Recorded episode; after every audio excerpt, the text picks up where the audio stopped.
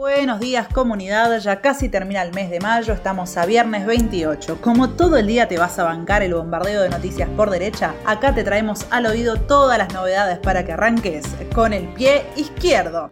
El jueves la pandemia arrojó números dramáticos. Argentina registró 41.080 contagios y en distintos puntos del país el panorama es crítico. Minutos después de conocerse los casos, las imágenes de miles de personas hacinadas en la estación Constitución del ferrocarril Roca inundaron las pantallas. Una postal que grafica lo irracional del discurso de la responsabilidad individual. Mientras, en el AMBA, el porcentaje de ocupación de camas de terapia intensiva es del 80%, en Mendoza llega al 89%, en Neuquén al 91% y en Santa Fe al 97%. Pero ¿cómo llegamos hasta acá? ¿No hay otras medidas para afrontar esta crisis que parece no tener fin? A esta altura es imposible ocultar que esto es consecuencia de una decisión consciente. Mientras se recortó el gasto real de salud para el presupuesto de este año, se siguen destinando millones en pagar la deuda, a pedido del Fondo Monetario Internacional. Además, el negocio de los laboratorios parece algo sagrado para el gobierno. ¿Cuántas muertes evitables hay que seguir lamentando para tocar de una vez sus intereses y que la salud sea un derecho para todos? En el subte murió un auxiliar de boletería y ya son 13 los trabajadores fallecidos. En Salta, un trabajador del Banco Nación fue obligado a trabajar aún cuando era grupo de riesgo y falleció ante un sistema de salud colapsado. Los casos se multiplican entre quienes están obligados a seguir trabajando y viajando hacinados, mientras las restricciones apuntan al ocio y a las reuniones sociales. Por otro lado, el gobierno se negó a restablecer el IFE, algo fundamental para que millones puedan quedarse en casa, bajar la circulación y reducir los contagios. Es hora de tomar medidas de fondo y que miles se enteren que lo que propone la izquierda no solo es posible, sino que es urgente. Te pedimos que compartas, difundas y debatamos entre todos cómo hacemos para ser cada vez más quienes peleemos por estas medidas.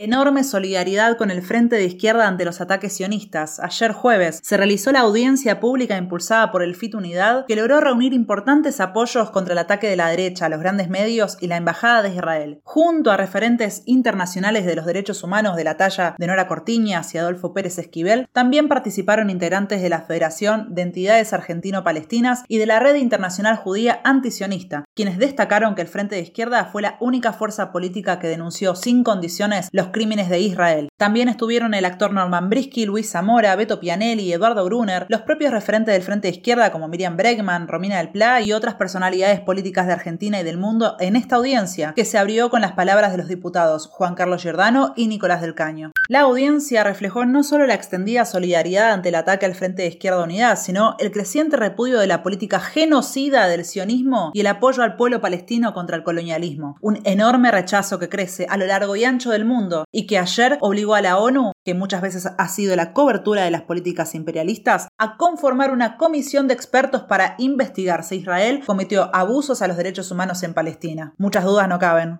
Hoy por la tarde, tercerizados ferroviarios de las líneas San Martín, Mitre y Roca realizarán una protesta en el hall de la estación de retiro. Juntos reclamarán por el pasaplanta permanente, un plan de vacunación para todo el ferrocarril y por la reinserción de quienes fueron apartados de sus puestos de trabajo. Si te gustó este mensaje, ya sabes compartirlo y contarle a todos tus conocidos cómo suscribirse a esta comunidad. La pregunta del día de hoy, vos, ¿cómo viajas en el transporte público para ir y volver del laburo? ¿Te parece que se puede seguir hablando de responsabilidad individual? Contanos. Y si te copás, mostranos también, con una foto. Y antes de decir adiós, no te olvides que...